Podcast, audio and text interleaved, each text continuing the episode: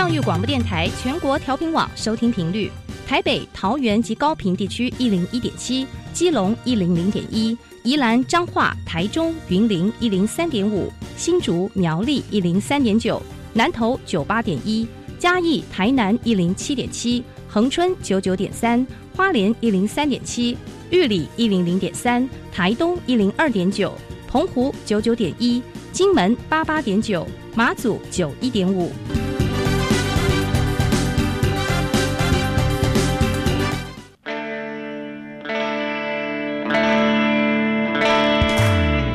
时时有惊喜，生活处处是学习。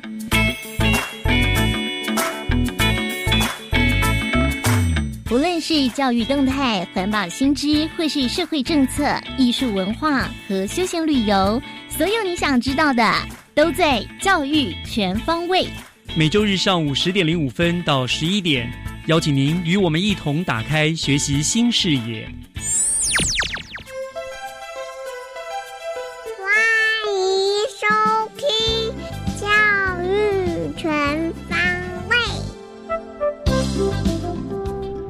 早安，各位亲爱的听众朋友们，欢迎收听十一月十五号的教育全方位，我是岳志忠。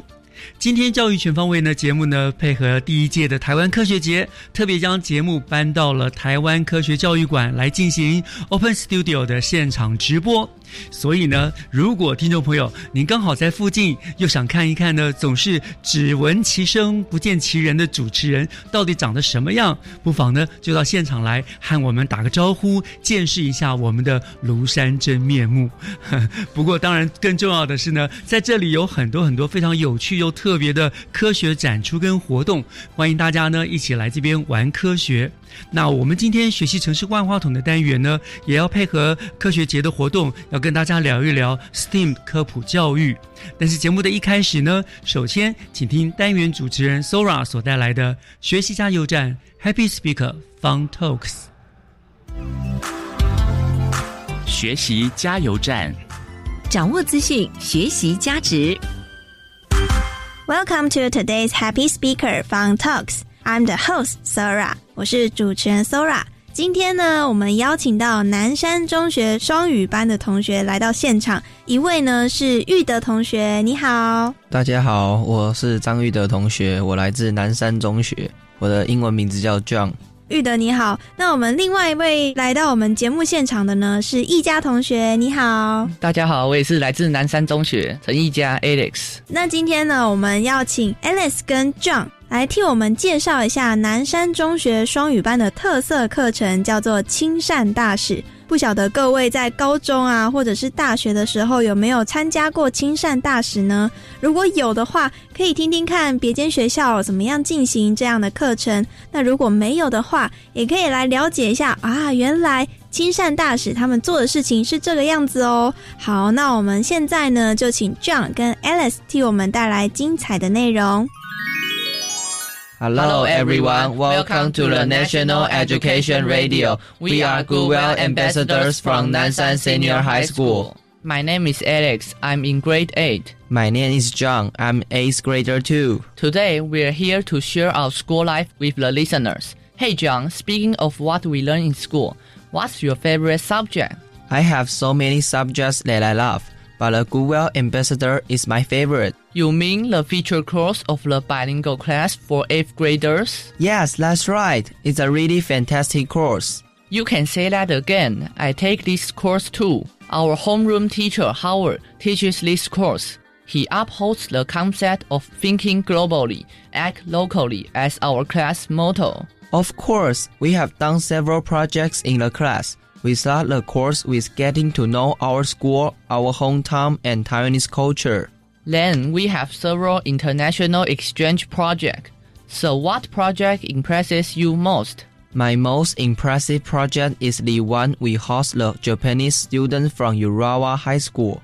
How did you host them? We had a campus tour with them as a tour guide and introduced Nansan to them in English.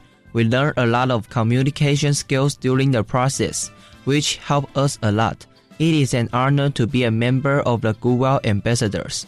Okay, that is enough about me. What about you, Alex? What's your favorite project in the course? My favorite project is the online international exchange with students from Point Pleasant Beach High School in America. That's so cool. But how did you do the international exchange project?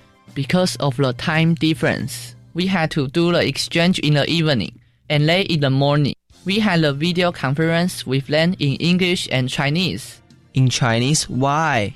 Because they are learning Chinese in their school, we had the English exchange with them. They can practice Chinese with us, and we can practice English with them. How interesting. How many times have you done the language exchange? So far, we have done three exchanges with them. At first, I was too shy to say the word. Now we become good friends and have a lot to share with each other. What topics did you talk about? Take the last exchange as example. We talked about the life under COVID-19. I learned that their school was closed down because of the epidemic and they had to study online course. How lucky we are in Taiwan. That's right. I hope everyone is safe and healthy. Me too. Thanks, for listening. Have a nice day. Goodbye. 谢谢 John 跟 Alice 两位同学带来的精彩内容，跟我们介绍了南山中学这个双语特色班的亲善大使。诶，他们有一些特别的活动，像是有一些姐妹校的教学，互相成长精进的过程。那现在呢，也请两位同学跟听众们翻译一下刚刚你们所说到的内容吧。我们今天分享的是南山中学双语班特色课程“亲善大使”。这个课程当中，我们做了许多的课程专案活动。我亲自参加日本普和高校学生交流，这是我印象最深刻的交流活动。我们从甄选到交流，花了不少的时间。而我们是组成一个类似导游的团队，用英文来介绍南山。我们在这个活动当中学习到许多对话技巧，这帮助我们很多，使我们能够有所成长。很荣幸能当亲善大使。而最令我印象深刻的呢，是与美国姐妹校呢做线上的视讯交流。因为时差的关系，我们交流要在晚上，而他们在早上。在语言使用上，我们用英文，他们用中文，这样我们彼此呢都能成长。哇，像这样刚刚分享的是跟日本普和高校合作的经验，那 Alice 呢是分享到与美国姐妹校语言交换的活动。觉得好特别哦！如果我在高中的时候就有这样姐妹校的活动，那我应该可以交到很多来自于国际的好朋友们。好，那其实我也很好奇，刚刚同学们提到的是亲善大使这个特色的课程，呃，想要成为亲善大使，要有什么样的资格或条件，或者是需要具备什么样的能力呢？我们呢是采一个自愿的方式进来的同学，英文能力呢都要不错呢，这样讨论一些议题，做一些作业呢，才能比较流畅。语言感觉是你们必备的能力。那除了英文之外，有没有同学也会日文啊、韩文啊？因为像我以前，我的第二外语就是日文，可能用第九节的时候去学习。不晓得现在的同学会不会学习除了英文以外的语言呢？通常这个课堂是不会啦，毕竟时间是有限的，就专攻英文，熟能生巧。嗯，没错。其实现在呢，高中阶段只要能专注在一件事情的学习，我相信持之以恒都可以得到很好的成果。不管是英文或日文，或者是其他的语言，听到我也觉得很好奇。接待国际学生的时候，同学会认为他们与台湾学生的差别是什么呢？我觉得我们的差别其实并没有太大，唯一的就是语言的不同和文化的不同。那时候的交流多半都是我们分享我们学校的设施，让他们了解南山。那你有收到什么样的回馈吗？我收到的回馈就是，我觉得日本同学们对我们南山还有对台湾很有礼貌，那很认真在听我们的讲解。那期待有一天你也可以到日本去参观普和高校，这样感觉就是一个非常完整的交流与互动。其实 John 有提到说他跟日本普和高校的学生交流的经验，像刚刚 Alice 提到，他是跟美国姐妹校进行语言交流，除了时差以外，同学会觉得还有什么样的挑战吗？跟那些外国同学面对面的时候，会感到紧张，然后不知道说什么，就干瞪眼了，然后就嗯看着彼此，就讲不出话来。这应该是第一次见面的时候吧？嗯，对。然后呢，到后来之后就可以聊得开，然后就自然而然变成好朋友了。对。哇，同学一开始对于语言交流的想象是什么？那最后有颠覆这个想象吗？呃，其实是有的，因为我去参加这个语言交流的时候，本来就是以为只是讲一些话，或者是嗯一下就没了，然后其实真的要开始的时候会真的很尴尬，然后就像第一次交流的时候那样，不知道做什么，要慢慢的适应，到二三次之后就可以了。我相信在这个年纪要跟一个陌生人开口讲话，并不是一件容易的事情，而且还要用一个自己不熟悉的语言，我相信它会是一个很大的挑战。但是同学们都顺利的克服了，所以我也很替同学们开心。其实呢，在既有这样的交流过程当中，我觉得在亲善大使的课程前面，同学也有提到，老师有讲到 think globally, act locally。在这样的座右铭影响之下，两位同学有觉得在国际交流之后，自己有什么样的改变吗？我觉得我的改变是懂得尊重他人，因为生活在同一个地球上，那每个国家都有每个文化特色。我们都是得尊重他人的文化跟特色，不能因为别人的文化与我们的不同，所以我们去歧视或做一些有负面影响，这样其实是不平等的对待。嗯，不要因为不了解就产生误会。那 Alice 呢？在这个座右铭下呢，就是更能增进对这个世界的认知，知道呢现在发生的事情。也知道这个世界变迁的过程不仅限于在台湾这个地方，而是全世界。嗯，没错。所以培养国际观其实是一件很重要的事情。既然提到国际交流后自己的改变，我也很好奇，同学有没有培养国际观的方式呢？我自己呢，都会看一些国际的新闻，培养语文能力外呢，和他人沟通比较轻松。以后呢，如果有机会，我应该也会想要出国留学，这样可以考验自我，看一下自己学习英文的状况是如何。在国中阶段就已经想好，哎，自己以后可以出国留学。我相信这样的人生蓝图先画下来之后，对未来也比较有心理准备。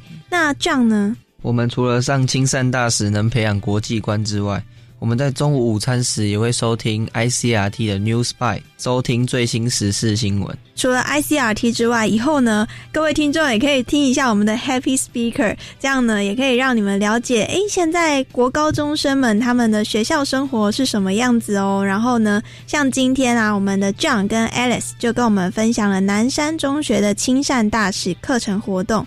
那我觉得真的是非常多才多姿。如果可以的话，我真的很想要成为其中的一份子呢。今天呢，节目也非常感谢南山中学的玉德同学，还有一家同学。节目尾声呢，也请两位同学跟各位听众们说声再见吧。拜拜，拜拜。我是主持人 Sora，感谢您收听今天的 Happy Speaker Fun Talks，我们下次见。接下来请听教师小偏方。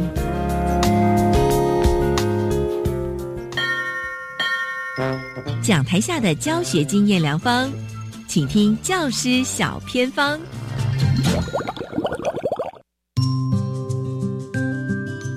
欢迎所有听众朋友进入今天的教师小偏方，我是季杰。今天呢，来到了书人家商，要请学校老师跟我们分享啊，就是学校怎么做建教产学，包括在比赛获得很亮眼的成绩。今天很开心邀请到的，就是之前很努力推动。VTS 创意教学法，我们的曹渊志老师，老师您好。哎，主持人你好。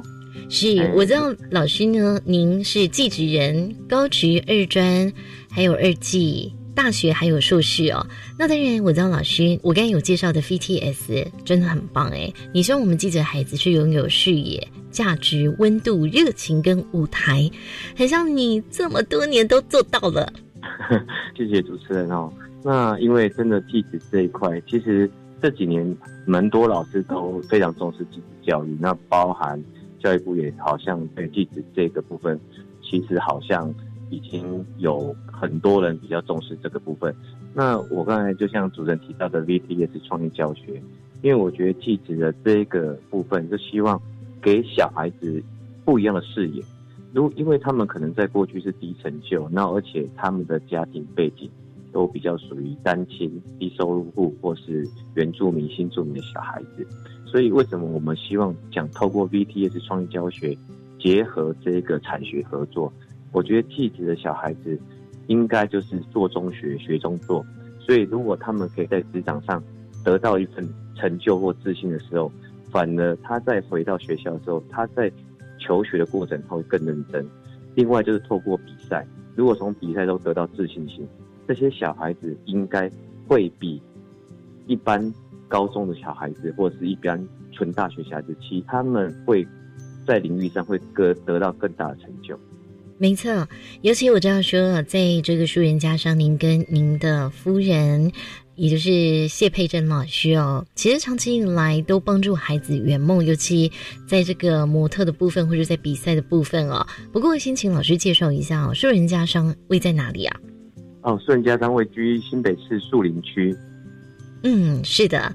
那当然呢，您要不要聊聊比赛的这一块呢？怎么样呢？为孩子打造一个舞台，然后在近年有什么优秀的成绩啊？就这几年呢，我们透过这个 VTS，就是希望小孩子去比赛这件事情。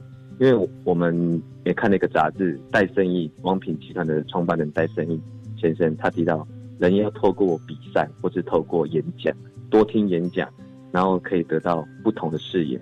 所以我们在继子这个方面，我们鼓励学生比赛。像前几天新北市办了一个斗艳伸展台的比赛，那我们其中一个学生，他本来是就读在桃园地区的一个护理专科学校，但是他的身高有一百七十七十八公分，那家长是反对他走上伸展台这条路。那当初小孩子一开始也是，就是屈就在父母亲的认同之下，就选择了护专就读。但是读到二年级的时候，他还是觉得这不是他的兴趣，所以他说服了父母亲，他反而就办了休学。那休学之后，他自己就开始打工赚学费，而且他是原住民的阿美族的小孩，所以他在打工的过程中，他开始搜寻哪些学校有模特科系这个学校。那后来他在网络上就发现了我们素人家商时尚模特科，所以他就非常高兴。那当初这个小孩子是想说。他就重新就读，那后来因为他来的时候是一年级下学期，所以我们就建议他从一下开始读，可以减少半年的时间。但是在班上是年纪比原本的同学大概大到两到三岁，但是他一开始来说是非常的没有自信心，他觉得说好像什么都不会，所以我们透过比赛，我们开始建立他的自信心，给他一个视野，然后，诶，谢佩珍老师给他很多温度，给他很多热情，利用。寒暑假或是这一个中午放学时间，不断的教教导到台部，那我们给他一些温度。然后这一次的比赛，他非常的高兴，在一百四十多位新北市的高职学生里面脱颖而出，到第四名。他当天比赛之后喜极而泣，然后家人也很高兴，觉得他的选择是正确的。所以我觉得继子的小孩子就是必须要给他一个视野，给他个温度。所以要找到舞台，他可以得到他自己的一片天空。哇，真的很棒哎！一个。学生能够在舞台上发光发亮，其实背后老师的努力哦是蛮重要的。谢谢你们这么用心。当然也想请我们曹云志老师也再聊一下，因为刚才比赛我们说了，这可能就是很多案例当中的其中之一哦。对。那么因为今天时间有限哦，我们是不是可以来聊聊像我们技职端非常重要的建教合作，甚至是在产学这一块，你们又怎么来做？怎么样来帮助学生？哎，谢谢主持人。有关于这个建教合作产学这个部分，因为我个人认为，弟子就是学中做，做中学。我一直倡导这个部分，因为很多小孩子在国中阶段，他对书本他就是比较不感兴趣，他可能是属于有动手做的能力，所以我很鼓励小孩子半工半读。因为我本身从高职松山工农毕业之后，我都是半工半读。做了很多的工作，但从工作中我找到自己的自信，而且可以培养自己的视野，让很多的想法在产业界里面你感受到，真的觉得读书是重要的。所以我们在建教合作上面，像孙家章这一两年就办的阶梯式的建教班，有美容科跟观光科，而且我们办这阶梯式的建教班，就是因应这个建教法规，未满十六岁小孩子没有办法到晚上八点之后去工作。所以他在一二年级在学校就读，三年级的时候，他一整年的时间都是在产业工作。这样子好处是，他真的可以在一二年级学到的一些相关知识，到三年级他去产学合作的时候，这一整年他可以更认定他自己的志向。当他在高职毕业之后，他可以三加四，再找到一个四年制的这个科技大学。所以他的资历、年资、劳保年资都会衔接上去。这反而对继子的小孩子这个产学合作，对这小孩子其实培养他自信。如果他只是念完高职三年，继续再念一般的科技大学，这七年里面他可能找不到他的兴趣或志向。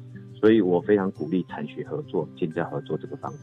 嗯，是的，当然呢，这个也让我们知道，在技职端呢，建教产学的部分啊，其实是可以让孩子有多磨练的机会哦。可是呢，让我比较好奇的就是说，因为您跟您的夫人谢佩珍老师哦，真的花了很多心思在学生的身上哦。因为一个孩子真的也就十几岁，很年轻嘛，那怎么样呢，来帮助他们从可能对未来不是很有方向，然后呢，拥有舞台，拥有自信，可不可以也？请您来聊一聊，尤其呢，像您的夫人在带孩子带到后来，还获得了师铎奖的肯定呢。哎，谢谢主持人啊。其实得奖的这个就是一个自我肯定，但是我们想当不一样的老师，所以我也经常鼓励我太太要去比赛，鼓励学生要去比赛。那刚刚我听到说多比赛，多听演讲，那怎么去触发小孩子的视野？我在学校里面经常找很多。外部的资源找了很多的优秀的人才来到学校演讲，我觉得小孩子要多听很多人的演讲。我都跟很多小孩子说，你要认真听别人说话，听别人说话其实可以学到很多东西。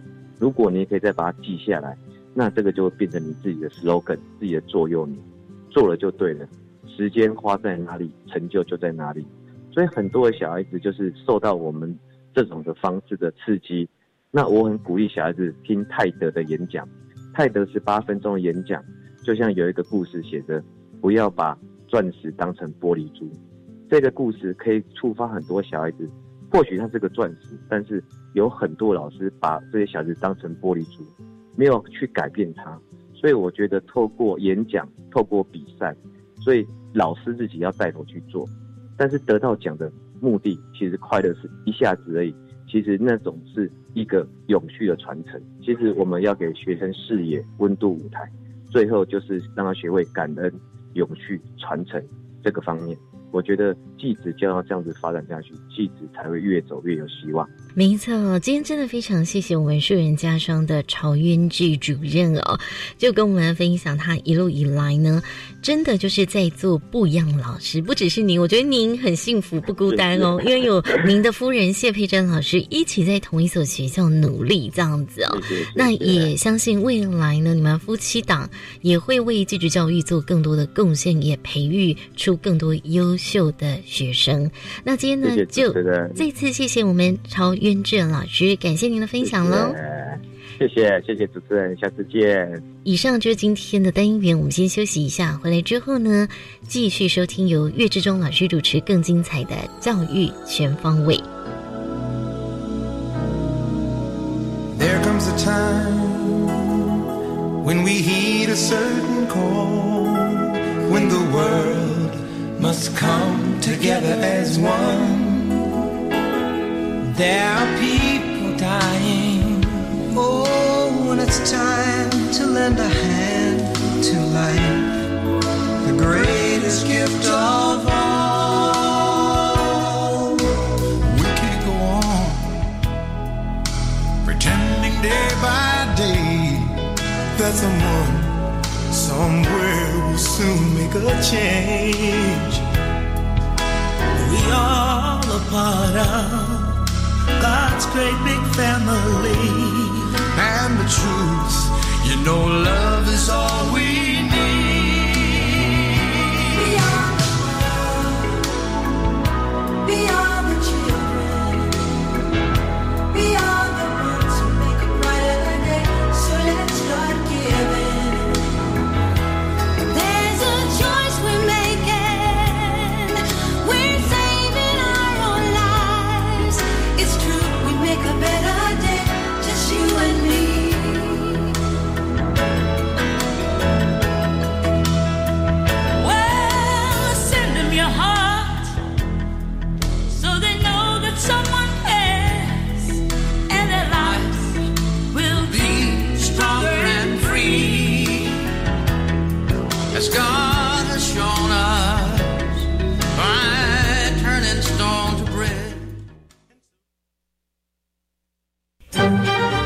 首台湾的歌，听见真挚动人的旋律，听见歌曲背后传唱的生命情怀。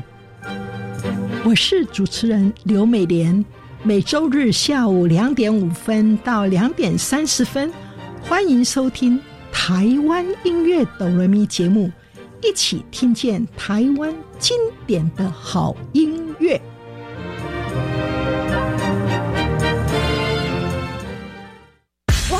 零食的包装好酷炫哦，里面的东西一定很好吃。嗯，我吃一口看看。不行，你没听过误食毒品的案件吗？如果发现孩子疑似有药物滥用情形，除了可以请学校提供春晖辅导等相关资源外，也可拨打各县市毒品防治中心咨询专线零八零零七七零八八五，或洽询家庭教育中心专线四一二八一八五，寻求获得专业协助。以上广告由教育部提供。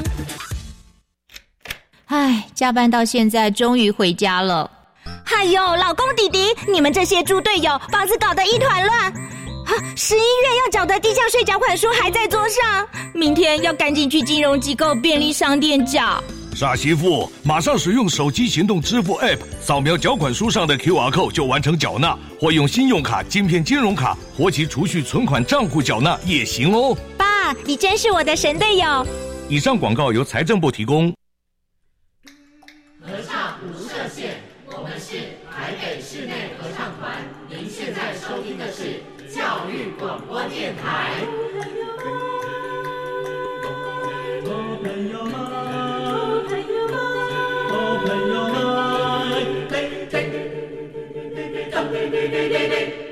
咚咚咚咚咚咚，就爱教育电台。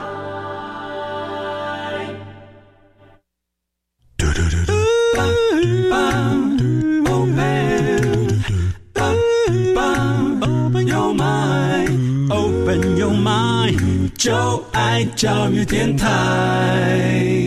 嘟嘟嘟，书包打开您的幸福生活新视野，请听学习城市万花筒。您正在收听的节目是教育广播电台《教育全方位》，我是岳志忠。节目的后半段呢，照例进行的单元是学习城市万花筒。那我们知道呢，STEAM 呢是这几年世界教育的一个潮流的趋势。那么在台湾呢，各县市政府、教育局啦、局处啦，或者是学校呢，也都非常的积极的在推动这个 STEAM 的科普教育。呃，例如说像我们新北市啦，就成立了一个所谓的 STEAM 大联盟，作为一个推动的基地。那今天我们万花万花筒的单元呢，我就特别邀请到了三位可以说是推动 STEAM 发展的先锋哦，来跟大家聊一聊有关于 STEAM 的这个应用。那我们这三位来宾分别是呃国立高雄师范大学科学教育暨环境教育研究所的副教授黄晴飞黄教授，教授你好。主持人好，各位听众朋友，大家好，我是高雄师范大学黄琴飞，欢迎教授来到我们节节目的现场当中。那另外两位呢，也是同样来自国立高雄师范大学科学教育暨呃环境教育研究所硕士班的呃苏子俊，还有李义成，两位好。主持人好，各位听众大家好，我叫苏子俊，欢迎。啊，主持人好，各位听众大家好，我是李义成。是两位除了是硕士班的同学之外，同时你们现在也在这个秦飞老师所率领的一个 STEAM 团队下面担任讲师嘛，对不对？没错。所以我待会就称两位为讲师了啊，好不好？OK，好。那我想首先呢，呃呃，教授的部分，呃，我知道目前 STEAM 就是如我刚刚所说的，它是世界上的一个教育的潮流了。是。但是我们知道 STEAM 它其实不是一个英文单字，是，它是呃五五种学科的简称。是的，对不对？所以我想一开始是不是请呃，老师先跟大家说明一下，到底什么是 STEAM？它对于我们这个现在的教育有什么样子的一个启发？是的，呃，实际上哈，这个 STEAM 是由五个呃英文字母所组成的，嗯，是 S T E A M。但是呢，它在最早期一九八六年的时候，其实只有四个字，就是 S T E M。那当时呢是念成 STEM。那这个 STEM 呢，第一个是呃 S 就是 Science 科学，然后 T 是 Technology 就是科技。然后 E 是 engineer，就是机械，然后 M 是 mathematics，就是数学。那呃，当时呢，一九八六年开始的时候，希望的概念是一个跨领域整合学习的一个概念。可是到了二零零八年哈，我们逐渐发现说，诶，当大家都在谈论科学的时候，有一部分的人文素养或者是美学美感的素养没有被呃民众给内化到他的生活当中。是，所以呢，就有学者提出说，应该要把 art 这个数学，哎，不，对不起，艺术啊，艺术哈嗯的部分，呃，可以融入进去。所以呢，现在组成的五个英文字就是 S T E A M，那这个 A 就是 art 艺术的融入的部分。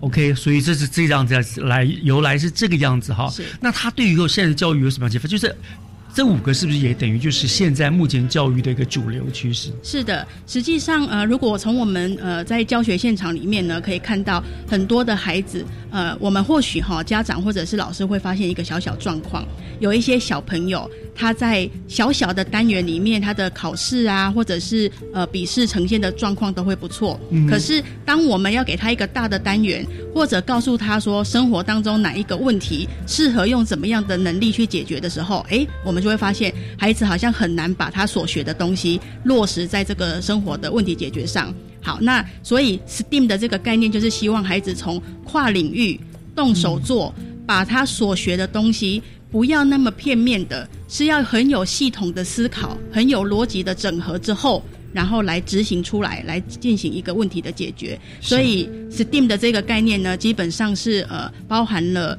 让孩子学会同整，嗯让孩子可以把他所学的知识呃跨领域的呃整合出来，然后可以把它一个产出，然后去呃在生生活当中进行问题解决的能力，这样。是，我想这的确是一个这个呃教育上面的一个大的改革，就像我们当年小时候，真的就是呃。教什么就学什么，是就是单科就学什么就是学什么，是是是是分开来的，没有像我们这样。所以其实，但是现在以现在来说，真的在竞争上面，你的跨领域、你的一个同整能力真的很重要。而且现在我们特别强调动手做，是对不对？那个才能够真的内化成为有一个呃呃真的所谓的知识。是的，是的。OK，那我们知道老师您您自己也组成了一个有关于这个有关于 STEAM 的一个团队嘛？是啊，刚刚我们聊累了，知道老师到有一个目标，就是台湾 二十二县市呢都能够哎去跟他们做一些联系啊，做一些交流啊，是就是这个传导。那而且好像你们也开发了很多很多相关 STEAM 的教具跟课程啊，是也跟包括像国立科教馆啦、高雄科工馆都有合作开课是讲课，那也。制作了很多有趣的东西。刚刚老师也拿我拿过看一个什么分类的，可以可以分类储存的存存存存钱钱筒然后你们还有什么机械钟、猫头鹰、密码锁等等，现在都非常有趣。我很好奇是老师你们怎么会发想出这些东西来？呃，是，呃，非常感谢哈，就是说，呃，我们现在目前的几个主力的课程，包含刚刚主持人提到的机械钟，然后猫头鹰密码锁，还有就是可以分一元、五元、十元、五十元分开储存的一个存钱筒，嗯。嘿，类似像这样子的一个呃 STEAM 的教具，我们在呃科教馆啊、科博馆、科工馆都有做开课，嗯。那我们当时设计这个教具的第一个版，就是第一个教具就是古机械钟。那这个古机械钟呢，当时我们的呃想要做的事情，其实是一个如何把西洋潮流的 STEAM 概念跟我们中大中华传统的文化做结合。嗯所以呢，呃，当大家都在提到现在的电子钟或者电子手表的时候，我们可能就想要回去思考说，那钟手表它的源头是来自哪里？所以呢，我们当时就是呃整个大团队哈，呃疯狂的去翻阅古书，嗯然后呢，还有跟那个南台科技大学的林崇义教授做了呃各种讨论跟访问，然后从呃很多的古书里面收集，然后找到了当时利玛窦送给明朝万历皇帝的 那一组古钟，嗯然后呢，我们把那个古钟呢依照等比例的缩小，然后变成了一个教具。对，那这个教具它就是完全不用用到电，嗯可是呢，却可以拿来做计时的工具。我们就可以从里面来做呃很多，比如说节省能源呐、或者是呃以前没有电的时候，这些呃时钟啊、教具等等呃是怎么转换的？啊对，那第二个很重要的概念就是说，在这一系列的教具里面呢，我们都有做过那个我我自己的研究，都是在做那个人体脑科学的研究。那我们有做脑波的检测，来证明说，呃，孩子在动手做这样子的课程里面，嗯他的记忆力或者是他的呃动手做的能力啊，都是有提升的。所以我们的教具呃绝大部分都是有经过脑科学的检验，这样。嗯，听起来真的是很有趣，而且你们的发展是其实呃，我们说什么把老东西挖出来，是赋予新的生命。是其实老师刚刚给我看你们那个呃分类的存钱筒，我一看其实我就觉得古色古香，而且真的很有意思，还要先开锁呢，可以打开到里面那个很有意思。然后你投五块、十块、一块、两块的，它就自己就会分类了，这样是是真的非常有意思。那老师好像听您今天在这个呃科学节里面，你也有展示的摊位是吗？是是也是展示这些这些玩具。是的所以听众朋友如果有兴趣的话，真的可以过来看看。老师下午好像还有一堂课要讲，要告诉大家也是有相关这个如何制作，然后如何使用，对是不对？下午就是一个直接动手做，所以参加这个课程就会拿到这个教具，然后自己要动手组装起来。可以拿到哦，好棒哦！下午几点？告诉赶快告诉我们听众朋友。下午是两点到四点。两点到四点，听众朋友，你还来得及哦，赶快来我们科教馆，你下午就可以这种很好的体验了哈。OK，很棒。那接下来呢，我想是要问的两位讲师的部分了哈。不过呃，我想先请教两两位老师，你们呃投入这个行列，怎么会想说投身 STEAM 科普教育的这个领域呢？因为一般对不起啦，我也比较性别这个这个这个可能是性别歧视。我觉得男生比较会对科学有兴趣嘛，但是两位女儿，你们怎么会投身到这个这个里面？我们谁先来讲？好好，那我是子俊，然后我讲一下，就是诶、我会进入这一个就是老师的团队，是因为就是我大学是念环境教诶环境资源管理的，然后因为对教育有一些就是理想跟一些目标，嗯所以就选择了国立高雄师范大学的科环所进来就读。嗯那这个所很特别，是它就是有科学教育，也有结合环境教育，所以我觉得进来老师团队之后，因为老师他的就是领域非常广，就是科教、环教都有跨足，所以我就有就是除了环教本身之外，然后我也跨入科教，就是进行这一部分的一些授课跟一些开发。嗯，所以跟着老师的团队一定受益良多哈。对，因为老师的领域非常广，所以就我们就是多方学习，然后就是知识也非常多。好，这是子俊加入团队的原因哈。奕晨，我们我想等一下，我们先来休息一下，听一段音乐。音乐回来之后，我们再听听奕晨，你为什么会加入这个团队，好不好？好的好，我们稍后回来。池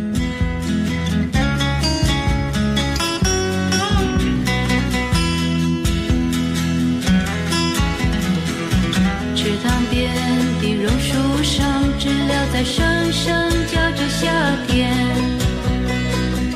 操场边的秋千上，只有蝴蝶停在上面。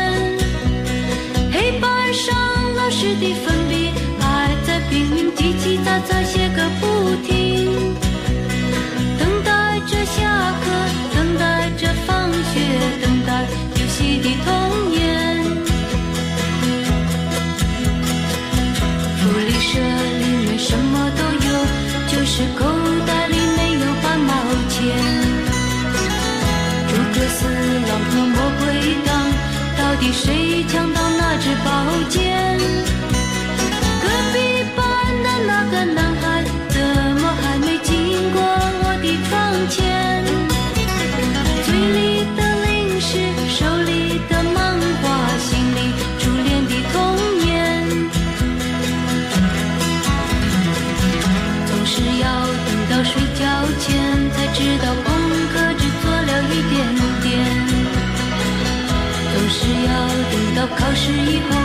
知道该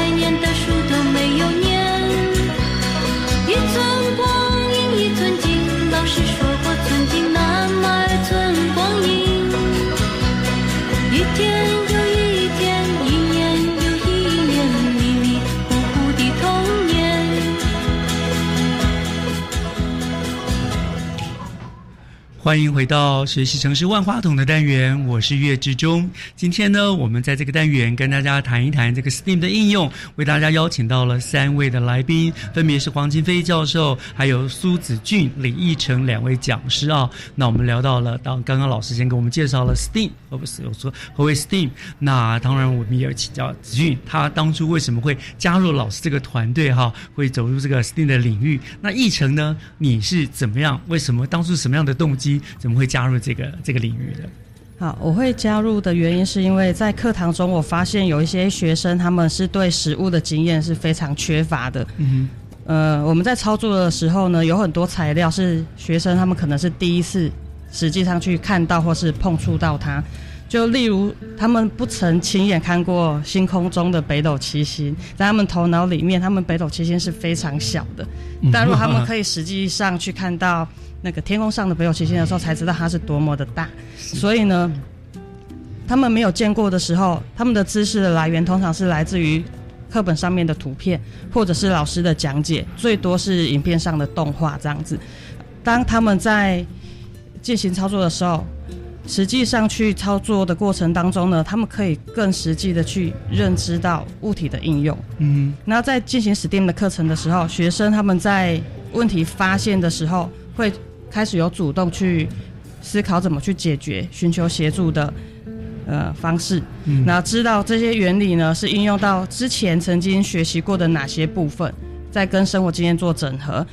当他们完成了一个作品的时候呢，脸上露出那些满足的笑容，这是我觉得最大的动力来源。嗯，我想这也就是所有的老师们为什么会当老师的原因，就是看到学生们那种啊懂了啊收获了那满足的笑容哦是，就忍不住。所以这是你加入的这个这个团队的一个动机。是。那我想请问一下，你刚刚讲的那个听起来好像都很适合小朋友，可是呃这个 STEAM 课程呃你觉得到底比较适合哪个年龄层的学生开始来进行学习呢？还是其实没有限制？其实我们团队研发的课程呢，适合大班以上到社会人士都可以一起来参与。嗯，他们比如说大班啊、低年级跟中年级的同学，他们可以在过程中先认识一些基本的原理跟构造。嗯，到高年级以上的时候，就可以进行实物的探讨。那对于高中生或是一些社会人士、民众、大学生来说，他们可以进行进一步的研发，或是以我们的教具作为基础，再去做其他的发想。哦，所以所以那以目到目前为止，你们去进行的做一些推广，也都面临过这种不同的年龄层，是的从小到大都有这样。对，那好，那我想请教呃，那个是呃我们的子俊，你们在这个面对了不同年龄层啦，然后面对了不同的呃主题啊去做研究的时候，你觉得发现在呃 STEAM 的对于学生的课程的学习上面有些什么样的帮助，或者是说你们在这个沟通过程中有什么什么困难吗？诶我先讲困难的部分好了，嗯就是因为其实我们 STEAM 的课程就是非常需要大量的动嗯动手做，嗯然后就是在动手做这件事情上，对，其实对很多小朋友来讲是有困难的，因为他不知道怎么下手。啊，对，就是也不知道说什么东西该怎么组。就哦虽然我们因为我们的那个就是我们的教具，它是从二 D，就是我们平面的一个一个构造，然后让自己组成一个像刚那个主持人看到是立体的东西。嗯在这个过程中，就是他们如果看不懂说明书的小朋友，就会发就是会出现这样非常大的困难，就是啊，我就是一个看不懂说明书的人 对，就是因为很多看不懂，所以他就是在一开始就会想要放弃。嗯对，所以我们其实遇到很大困难，就是刚开始就放弃的孩子。哦但是因为这部分，我们就会就是讲师们就会引导说，我们用什么方式让大家可以慢慢的读懂我们说明书上要给的资讯以及嗯正确的步骤。嗯对，然后他一步一步这样组成，我们就可以完成他的作品。那这在组成的时，嗯，在完成的时候，他那个就是笑容，像刚刚奕晨提到那一个，就是开心的笑容，跟他的一些反馈，就是给我们非常大的动力。对。对这种指导真的很重要了。像我常常看不懂说明书，我就放弃，我就直接问那个销售说：“你可不可以直接告诉我这个怎么用？”对不对？对，虽然是我觉得这个真的很重要啊。这我想啊，这是困难的部分。老师有没有要补充是？是这边我想说补充一下哈，就是我们呃我们的这些教具都是从那个我们自己团队的脑科学的研究。就是组成的一个教具。嗯那我们最近发表的一个文章里面呢，也有提到说，现在有可能是因为大家呃手机的使用也很多了，那手机的呃虚拟的三 D。在学理的基础上叫做二点五 D，、那如果是呢，像一般课本啊、说明书这些平面的，我们称为二 D 嘛，哈。嗯那真正的实体作品，真正做出来的这些立体的东西，我们称为三 D。结果呢，我们从脑波的研究里面发现，呃，大部分现在的孩子在二点五 D 到三 D 当中的转换速度是快的，可是二 D 到三 D 的转换速度呢是比较慢的。然后脑波、脑波的呃呈现数值出来也是比较不活跃的。所以呢，我们呃为什么现在的教具啊，就是我们自己团队做出来的教具，也都蛮强调，就是孩子拿到的是平板的二 D，、嗯然后自己要把它组装成三 D，因为我们在协助他建构这样子的一个空间感跟一个空间的概念。嗯，否则像我们很多的那个课本，现在大部分也都还是二 D 啊。嗯那孩子要自己去想象出，哎，这个东西长成的三 D 是什么样子，它的空间感如果没有被建立的话，基本上呃未来对于科学的学习是会有一些障碍的。没错，没错，老师说的很有道理。我大概之前就是二 D 转不过来的 那种科学障碍。是好，那刚刚我们谈到的是困难的部分吧？那我们也聊聊那那在学习上的帮助呢？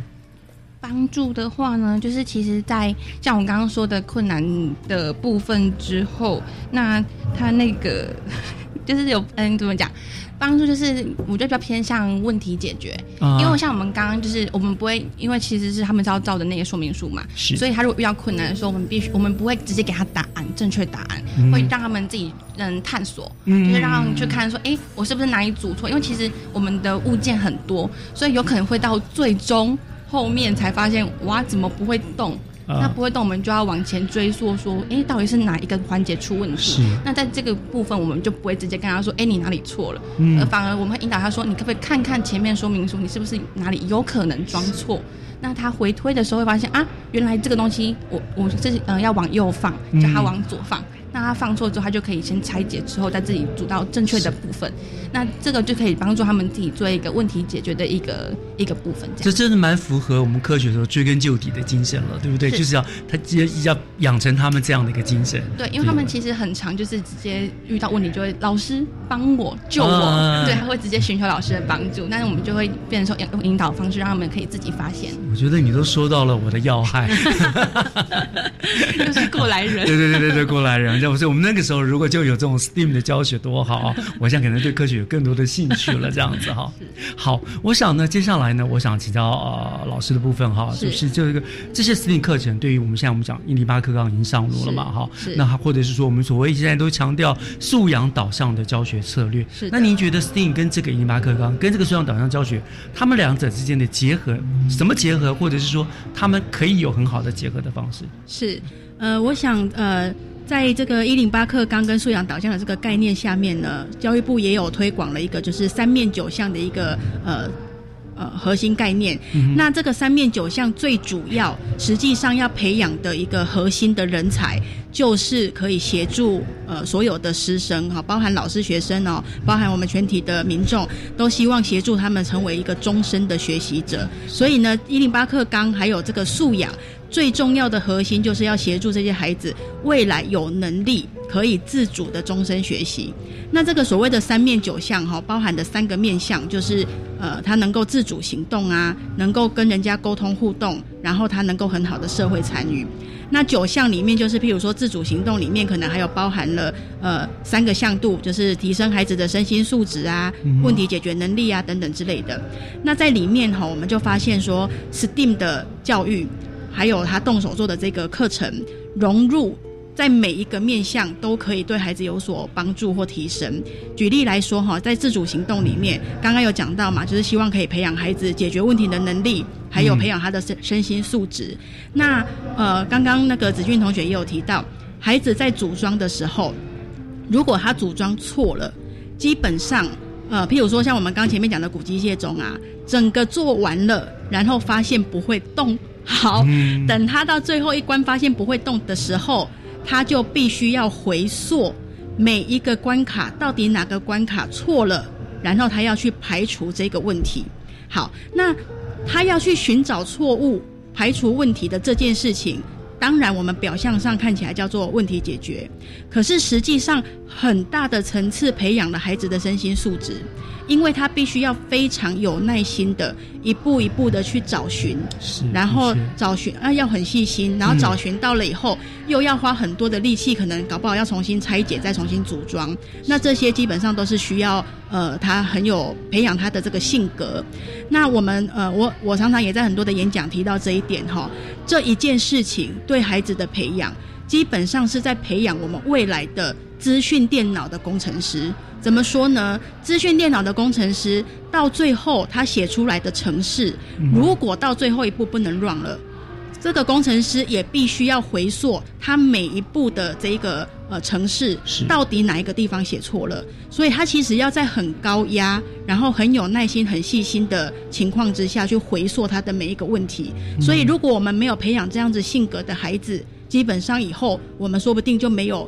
呃，有这么高抗压力的的人才，工程师啊，对，可以来从事这样的行业。是的，那当然就是在那个呃社会参与里面包含了团队合作啊，哈。那我们的呃课程里面也都尽可能就是让孩子们会进行团队合作，然后会呃譬如说小开场的时候会分组，然后去做一些呃讨论啊研究，然后最后才进行他的独立的动手做哈。那当然就是呃，我们在艺术的加入里面呢，这一些教具有两个艺术层面。第一个艺术层面呢，就是希望他们可以彩绘，这个在中低年级可以用这个方式；然后在比较高年级或者是国高中生，我们希望让他体验的就是工艺之美。好，这个是我们在这个呃素养方面的一个融入。哇，所以听老师这样讲，我就发现这 STEAM 真的很重要哎，它跟我们的未来趋势就是紧紧扣在一起。我们要培养的就是要这样子的孩子，能够自己动手做，能够解决问题，知道问题所在，而且要有耐心，是对不对？哦，然后不是以前很被动的接受知识这样子。哇，真的是，今天我们大家也了解了 STEAM 果然非常非常的重要哈。那我想最后还有一点点的时间，老师们，你们觉得对？哦，我们听众里面有很多都是现在在学的学生，他们可能也刚开始要接触 STEAM。啊，怎么样？对于这些求学的学生们，有没有什么要勉励的话？我想，一晨，你以自己又是学生又是讲师的身份，先给大家一些勉励，好吧？怎么样来帮助他们？我想呢，最重要的是不要害怕跨出舒适圈。嗯对于自己可能没有接触过的领域，可以多加尝试，可以在其中找到自己的乐趣。是，哦，这么就这么简单，这样。对，子俊呢？那我的部分，这就是不要害怕挑战以及遇到失败。就是因为就是像我自己的求学过程中跟这些东西上，其实真的会遇到很多的挫折。是，那有一度会觉得说，我是不是该放弃？但是当当你决定放弃的时候，什么东西都没有了。所以我觉得就是我们以前都会讲越挫越勇，所以我觉得这件事情是非常重要。就是那句老话，失败为成功之母。没错。最后老师做给我们做个结论。是的，呃，实际上哈，我是蛮想勉励我们，就是呃全台湾的学子，第一件很重要的事情啊是。找到你的定位，然后知道你的梦想是什么。那 STEAM 的这个课程呢，因为它包含了人文的方面，然后艺术，然后各种科学的方面。那不妨可以多多尝试全台湾各种不同的 STEAM 的课程，从里面找到你的兴趣是什么，你的梦想是什么。然后呢，呃，第一个就是找到你是谁，你可以做什么事情。那第二个，我也想给大家一个勉励哈，就是呃，找到了你的梦想跟定位之后。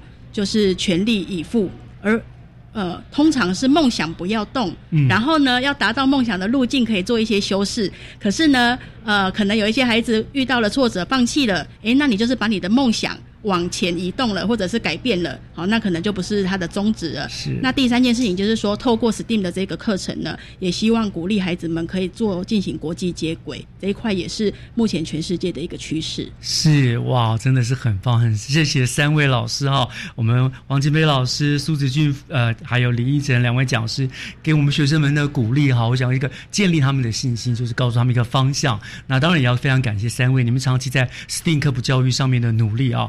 可以说你们是台湾这个教育往前行的重要的基基石了啊！好，非常辛苦三位了，那么也非常谢谢三位今天来到我们节目现场跟我们做的一个呃分享，谢谢三位啊！谢谢谢谢是。那么今天教育全方位呢，在科教馆为您做的现场直播呢，到这儿就要告一个段落了。那今天是第一届这个呃科学节的最后一天的活动了，欢迎听众朋友们把握这最后半天的时间，赶紧来科教馆一起来玩科学。那我是岳志忠，感谢您今天的收听，教育全方位，我们下个礼拜见，拜拜。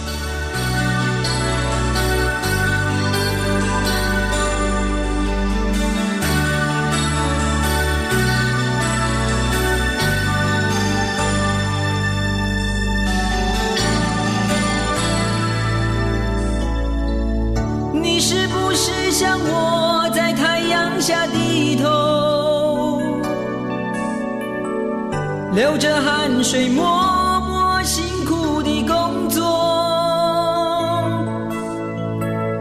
你是不是想我就算受